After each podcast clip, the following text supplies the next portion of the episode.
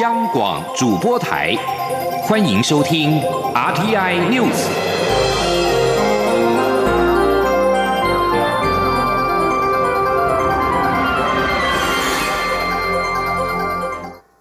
各位好，我是主播王玉伟，欢迎收听这节央广主播台提供给您的 RTI News 新闻。首先带您关注。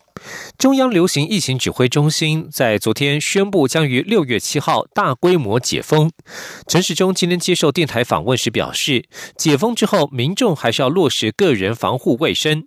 他强调，推动防疫新生活其实就是超前部署，目的是先让大家练习将个人的防疫防守线内化为生活的一部分。未来边境某种程度开放之后，纵然有零星个案发生，台湾也能够守得住。今天，央广记者江昭伦的采访报道。卫福部长陈时中昨天在指挥中心记者会上宣布，若未来两周仍无本土确诊病例或无社区感染疑虑，六月七号起，民众参与各种活动将不再有人数限制。陈时中上午接受电台专访时进一步表示，六月七号之后，包括电影院都可以开放饮食，中华职棒赛事也可以让所有人都进场，但夜市餐饮、百货公司、美食街则仍需要设置隔屏。对于双铁在解封后是否允许卖站票，陈时中强调必须要有配套，否则不赞成卖站票。陈时中也透露，指挥中心四月三十号宣布推动防疫新生活运动时，其实就已经设定了国内大规模解封的大概七成。这期间也是让民众可以练习将所有防疫新生活落实在个人防守线。未来等到边境进一步开放后，台湾社区防疫还是能守得住。因此，防疫新生活也可以说是超前部署。陈时中说。我觉得台湾是够安全的，但是不能自满于这样子，因为台湾是一个就是贸易的国家，哈，所以必然我们边境不可能就永远把它这样封住了啊。但是呢，台湾要凭借什么开放呢？一个当然是有疫苗，那另外就自己把防疫新生活做好，把个人的防线守守起来。所以，万一在边境有必要的开放的时候，万一有零星的个案进来，我们也可以守得住。至于民众何时能出国旅游，陈时中表示，短期内国际旅游还是不会开放和鼓励。若其他国家欢迎台湾人旅游，民众回来还是要做居家检疫。陈时中说，除非疫苗或有效药物出现，否则防疫性生活还是有可能要持续一两年。中国电台记者张昭伦台北采访报道。台湾防疫有成，已进入解封振兴阶段。陈时中表示，这让台湾在今年争取进入世界卫生大会、世界卫生组织的国际声量大幅升高。很多人都想学习台湾模式，很多国际媒体也都主动来要求登稿。尽管目前台湾还无法加入世卫组织，但是也证明了不止台湾需要世卫组织，世卫组织也需要台湾。台湾不需要卑躬屈膝，也可以有贡献，争取进入世卫组织。继续关注经济的方面。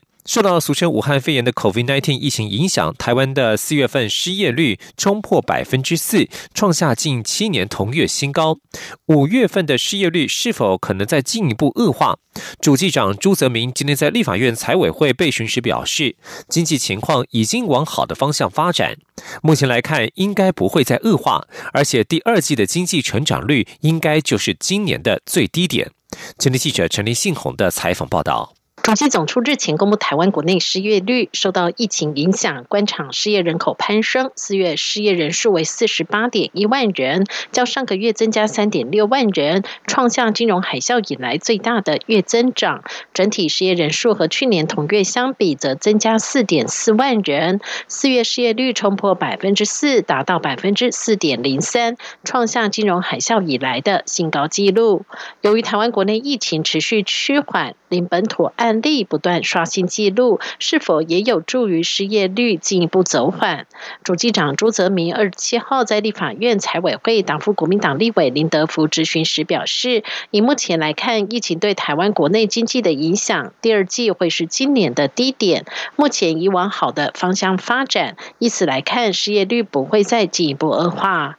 朱泽明说：“应该是慢慢的。”不会再恶化。目前失业的人数虽然增加大概三万六六千个人，可是我们的劳动参与率呀，并没有下下降。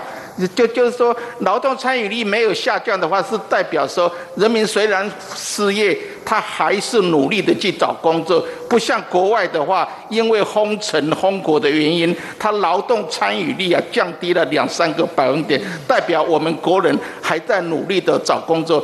至于主计总处二十九号将公布最新经济成长率预测，朱泽明在答复国民党立委曾明宗质询时也表示，今年经济成长率应该不会低于百分之一。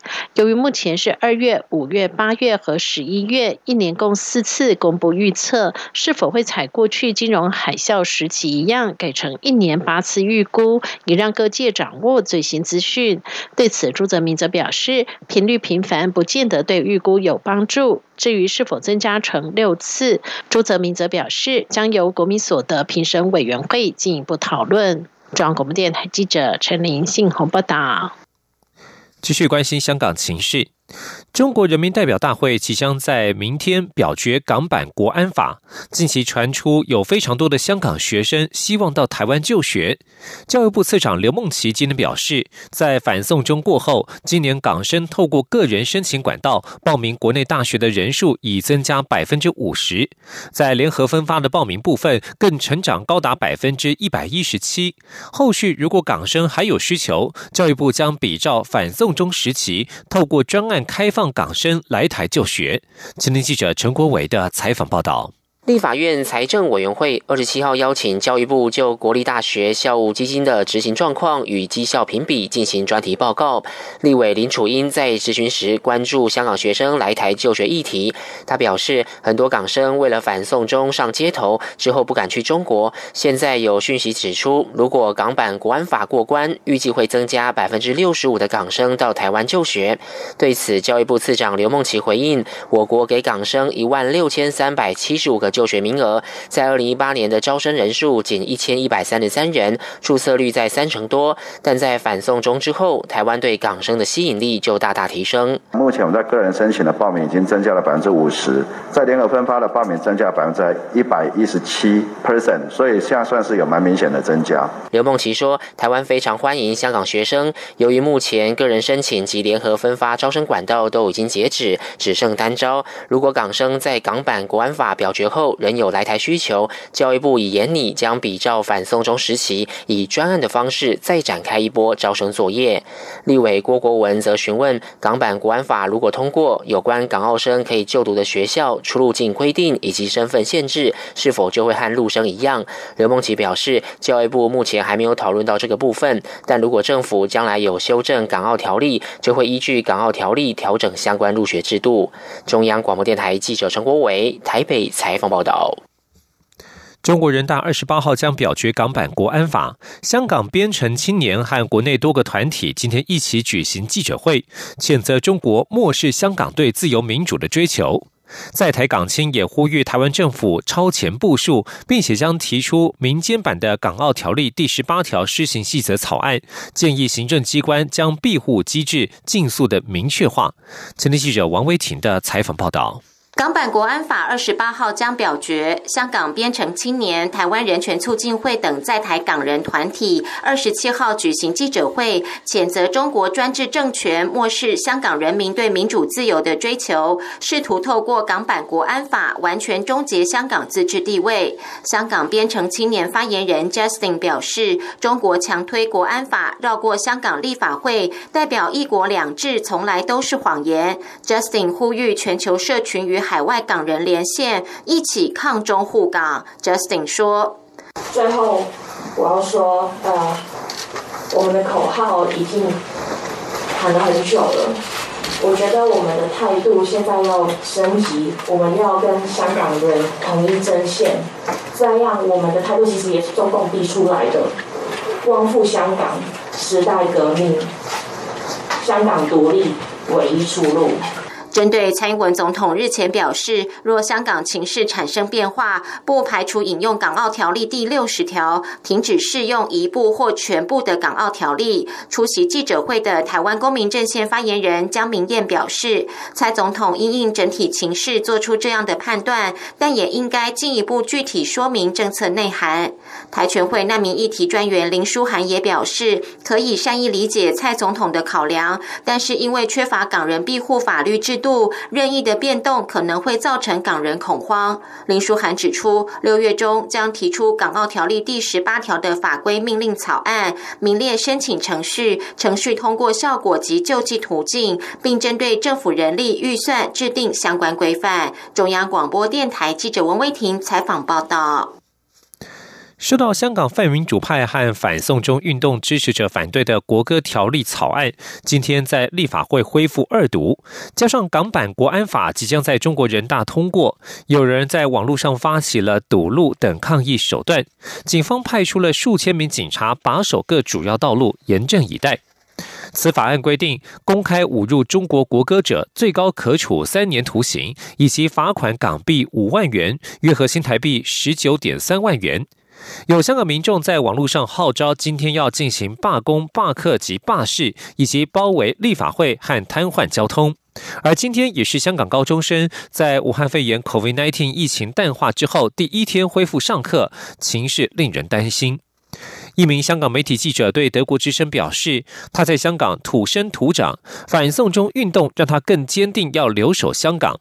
但是国安法草案出炉之后，一切都改变了。他已经失去了免于恐惧的自由。他正在研究移民英国或台湾，而他的父母也催促他尽快行动。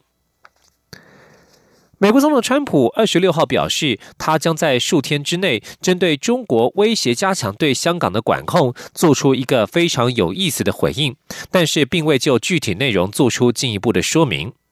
中国十三届全国人大二十八号将表决港版国安法授权案通过之后，全国人大常委会最快六月底着手立法。授权草案提到，必须制定法律惩治分裂国家、颠覆国家政权、外国势力干预香港等行动，并且授权中国国安机关在香港设立机关。白宫发言人麦肯内尼在二十六号稍早曾经表示，川普向他表示，香港身为全球金融中心的地位将会有风险。美国政府可能采取的措施包括了冻结中国官员以及企业在美国的资产、限制交易、针对中国共产党官员实施签证限制等等，但一切都还在跨部会讨论当中。另外，白宫的经济顾问科德洛二十六号也表示，目前在香港或中国大陆的美国企业，如果想要回到美国，川普政府一律欢迎。美方将竭尽所能让业者的资本开支全数抵税，并且支付他们搬迁的费用。继续要关注的是国际疫情动态。欧美疫情趋缓，但是南美洲的疫情有升高的趋势。根据人权观察和美国约翰霍普金斯大学表示，委内瑞拉俗称武汉肺炎的 COVID-19 感染与死亡的人数有可能是假的，实际上恐怕比官方数据高出数千倍。委内瑞拉总统马杜罗的政府通报，在这个拥有三千万人口的国家，有一千一百二十一人感染了 COVID-19，其中有十人死亡。人权观察与约翰霍普金斯大学说，这个数据相当的荒谬。约翰霍普金斯大学副教授佩吉为了这一份报告，访问当地的医生和护士，他表示，真正的数字可能接近至少有三万人死亡。他估计，委内瑞拉约有百分之一的人口，大约是三十万人，可能受到感染。一名外科医生甚至对他表示，他们必须用空调滴下来的水来洗手。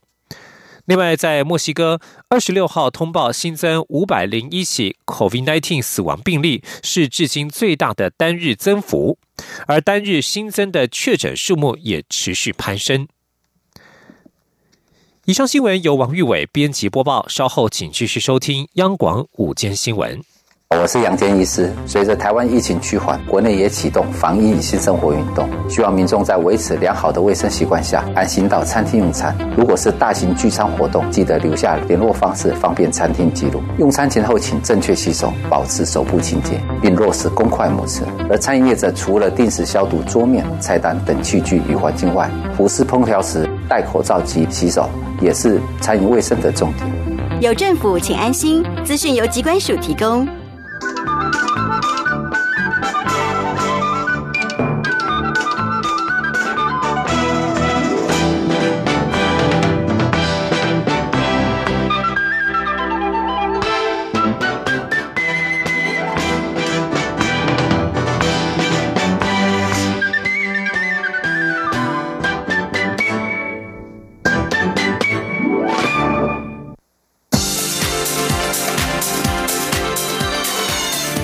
是中央广播电台台湾之音，欢迎继续收听新闻。听众朋友您好，我是张顺祥，欢迎您继续收听新闻。立法院的内政委员会立委今天考察海基会，并且跟中国大陆台商举行座谈。陆委会的主委陈明通致辞的时候表示，陆委会会致力维护台海和平，让台商在稳定的环境之下赚大钱。深圳台商协会的会长陈忠和致辞则呼吁政府重视或者是维护大陆台商的。权益，也希望政府不要区隔大陆台商跟世界台商。请听央广记者王兆坤的报道。立委考察海基会邀请陆委会主委陈明通与大陆台商举行闭门座谈。陈明通致辞表示，蔡总统在就职演说宣誓持续遵照中华民国宪法、两岸人民关系条例处理两岸事务，而陆委会的工作就是要维护台海和平。让台商在稳定、安心的环境下发挥所能，把握商机，大家赚大钱。中国大陆台汽联常务副会长、深圳台协会长陈忠和致辞指出，台湾对大陆的贸易顺差最多时一年可达一千三百多亿美元。大陆台商与世界台商一样，都是在耕耘台湾的经济力，因此要恳请政府。不应该将大陆台商跟世界各地的台商做那么大的区隔。陈忠和表示，台商们理解的蔡总统竞选承诺是保持现状，所以期盼能在保持现状情况下，让两岸关系有所增进或改善。但现实似乎并非如此。他说：“但是到目前的情况看，这个大陆台商，这个真的是情何以堪啊，情何以堪。”但是呢，话又说回来，你不能只要大陆台商每年跟你赚的一千多亿美元的外汇，而不去重视，或者是更加的维护大陆台商的权益。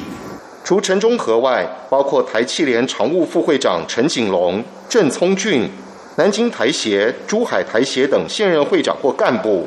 加上荣誉会长、澳门台商会长，共有十二位台商代表出席。中央广播电台记者王兆坤台北采访报道。行政院长苏贞昌将于二十九号到立法院进行施政方针报告。根据已经送达立法院的书面报告内容，政府盘点受疫情冲击生活的劳工、产业跟企业，以发现金、助贷款、减负担三支箭，协助他们走出困境。书面的内容表示，台湾成功的防疫表现被称为“台湾模式”，受到世界各国肯定。国内现阶段疫情获得控制，不代表危机已经解除，因为国际的疫情仍然是严峻的，不容有丝毫的松懈。相关的防疫措施仍需持续的进行，并内化为生活准则，使台湾迈入个人健康管理的新生活时代。此外，防疫期间，政府也超前部署，做好纾困，盘点受到疫情冲击生活的劳工、产业跟企业，并且是以发现金、助贷款、减负担的三支箭，协助走出困境。而针对行政院初步规划的振兴券方案，国民党文传会主委王玉敏今天举行记者会，提出四大问题，之一不仅人民实拿金额不多。发放的时程拖太久，领取以及使用的方式更是繁琐复杂。国民党呼吁振兴措施应该以快速、直接、简单、有效为原则，才能够真正达到促进消费、振兴经济的目的。记者刘品希报道。政府将启动振兴方案，初步规划每人支付新台币一千元，可换三千元振兴券，没有排付及年龄限制。国民党文传会主委王玉敏二十七号上午在党中央举行记者会，指出，根据政府提出的方案，每人实际上只拿到两千元的消费补贴，比起十年前马英九政府所发放的三千六百元消费券，相差快一倍，令人质疑能达到多少效益。工商团体领袖呼吁应该加码到五千元，国民党则主张应该排付发现金六千元。他说：“之前他就曾经批评过说，当时马英九发了三千六百元的消费券，认为并没有去提升这个经济的效果。你今天说三千六振兴不了经济，那你今天推出来的，你只多给民众两千块，请问振兴得了经济吗？在金额的部分，不应该比十年前的三千六百元还要少。王玉明指出，防疫可望于六月七号大解封，但根据行政院初步规划的时程，振兴券七月才上路，振兴经济根本缓不济急。国民党呼吁应该及早施行。他也批评振兴券的使用及领取方式太复杂，不仅要发实体券，也要结合行动支付、电子票证与信用卡等，把简单的事情复杂化，演变为之前的纾困乱象。政府应该有更简明的规范与说明。王玉敏强调，世界各主要国家都以发现金方式来纾困振兴、刺激消费，但蔡政府始终不愿意接受国民党的建议，加上马英九情节而排斥直接发放消费券。国民党希望蔡政府抛弃成见，以人民利益为最优先考量，提出快速、直接、简单、有效的振兴方案，才是解决当前经济问题最好的方式。央广记者刘聘熙在台北的采访报道。对此，行政院发言人丁仪明表示，关于暑假期间政府将发振兴券的名称、领用的方式跟时程，目前都在幕僚会议整合讨论当中，预计下周将以记者会形式向国人报告。他说：“正兴券的领用原则就是好用、好领、好刺激，而且温暖，让民众以自己最习惯的方式来领用。中低收家庭可以免费取得，无负担的参与这次振兴经济的盛会。”台湾的 COVID-19 疫情舒缓，中央研议若能维持零确诊，六月七号将大规模解封。台北市副市长黄珊珊今天表示，北市正讨论由公而私进行调整，除了第一线工作人员仍需佩戴口罩之外，其他若能够保持社交距离，可以考虑不强制戴口罩。至于公车跟捷运离峰时间是否也可以不戴口罩呢？则是要由中央宣布才能解禁。请央广记者欧阳梦平报道。台北市副市长黄珊珊二十七号表示，台北市这两天都在讨论解封的问题，但其实现在只剩下学校暂时没有开放。他指出，如果没有出现新的确诊病例，台北市希望恢复正常的生活与工作。除了第一线工作人员仍然需要戴口罩外，只要能保持社交距离、个人防护，并避免共餐，包括场馆进出、大型活动及人数限制，都考虑放宽。至于捷运以及公车在在离峰时刻是否能够不戴口罩，黄珊珊表示，这要由中央宣布才能解禁。黄珊珊并指出，北市仍会做好相关因应，虽然已经解封，但如果再出现本土病例，仍然会再封。是否也会提出相关生活准则，让大家比较清楚未来的做法？他说：“如果我们解封之后，那我们会有可能随时再封的原则，也就是如果有有一个本土病例，我们就会回过来又回开始封。”所以我们可能会解解解，然后封封封，然后会一次做一个比较清楚衣食住行娱乐相关台北生活的一个，有点像我们的一个生活准则。发生了一个确诊，我们会怎么做？发生了很多个确诊，我们会怎么做？另外，多个县市近日邀请中央流行疫情指挥中心指挥官陈时中前往示范防疫旅游，希望能重振观光。在北市方面，黄珊珊则表示，对台北影响比较大的是国际观光客减少，国内旅游的影响主要在中南部。如果要推国旅，陈时中对中南部的帮助会比在台北市大。但他也表示，如果陈时中愿意到台北协助行销。北市当然也很欢迎。中央广播电台记者欧阳梦平在台北采访报道。香港影帝黄秋生受邀来台湾拍摄公视的疗愈剧《四楼的天堂》，遵守中央流行疫情指挥中心的规定，在二十六号结束十四天的居家检疫。出关之后，旋即进剧组展开密集的拍摄准备工作。黄秋生透过公视表示，感谢大家的关心，并且大赞台湾的防疫政策非常好。对台湾的酒店管理跟外送，他印象尤其深刻。酒店管理好好，更贴心送上茶具跟吉他。台湾的外送也超快超好，可以完全宅在家，没有烦恼。黄秋生笑说，出关之后，他最想在美食节目上面推荐台湾的冠军卤肉饭。COVID-19 肆虐全球，美国灾情惨重，至今仍有许多重灾区缺乏防疫物资。为此，全美台湾同乡会透过了台湾基金立委陈柏维协助牵线，发起募款捐赠医疗物资活动，期盼能够促进台美关系，协助美国度过疫情难关。刘玉秋报道。台湾武汉肺炎疫情趋缓，但国际上疫情却未完全获得控制。尤其美国仍有许多重灾区，至今仍缺乏防疫物资。为此，全美台湾同乡会透过台湾基金立委陈柏维居中牵线，发起募款捐赠医疗物资的活动，盼协助美国度过疫情难关。促进台美关系，守护全球疫情。全美台湾同乡会与陈柏伟二十七号在立法院举行捐赠物资记者会。全美台湾同乡会副秘书长林志龙表示，这次透过线上募款活动筹措经费，向台湾厂商购买防护衣、防护面罩、护目镜等防疫物资，捐赠给美国的第一线医疗人员，表达台美人对美国最深的感谢外，也希望协助美国对抗病毒，守。保护全球疫情。这次的募款活动还在进行中。呃，我全美台湾同乡会希望可以募得十万美金，目前还有一些差差距。希望各位各位善心呃人士可以响应这次送爱到美国的活动。美国在台协会 AIT 经济组组长安田代表美方出席捐赠仪式。安田表示，感谢全美台湾同乡会站在台美人的角度，在这一次疫情中充分彰显了台美间真正的友谊。而台湾官方与非官方持续不断对美捐赠，让世界更认识台湾出色的防疫能力。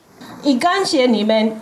对美国，我们的对美国人民所尽的一份心意，也让世界完全世界看到台湾 can help。陈柏伟则指出，武汉肺炎疫情之下，没有人能置身事外，唯有台湾、美国所有国际社会共同努力，才能渡过难关。期望台美关系持续深化，也希望国际能看到民主台湾的价值。中广电台记者刘秋采访报道。国际新闻。社群媒体推特二十六号将美国总统川普的两则推文列为未经证实，并指称他做出不实说法。这是长久以来拒绝接受外界要求去谴责川普经常违反真相发文的推特首度做出的行动。推特此举正值川普先前在推文当中提出阴谋论，影射他的一名媒体批评者谋杀，导致受害者妻子发出一封极。度痛苦的信件，并要求推特阻止川普的恶意谎言。而推特虽曾表示这些推文造成的痛苦深感遗憾，但并未去挑战他们。但推特将矛头对准川普二十六号的另外两则推文，也就是川普在没有证据之下声称邮寄投票会导致舞弊跟选举的操纵。川普长久以来利用推特作为向八千万名追随。者传播辱骂、阴谋论、不实讯息的平台。川普听到这样的一个消息之后，随即回击：推特正干预二零二零美国总统大选。川普在自己的推文被加上标注之后回击：推特现在正干预二零二零总统大选。推特彻底的扼杀言论自由，而身为美国总统的我，绝不允许此事发生。最后提供给您是卑诗省最高法院二十七号将针对华为的财务长孟晚舟引渡案是否符合双重犯罪作出裁决。温哥华当地的律师研判孟晚舟获胜几率很大。孟晚舟在二十三号被拍到跟一群人在法院的前面竖起了大拇指，看来是信心十足。尽管配备 GPS 电子脚镣的孟晚舟只在现场逗留大概四分钟就乘车离开，但判决在即，孟晚舟不寻常的出现被媒体解读是带有提前庆功之意。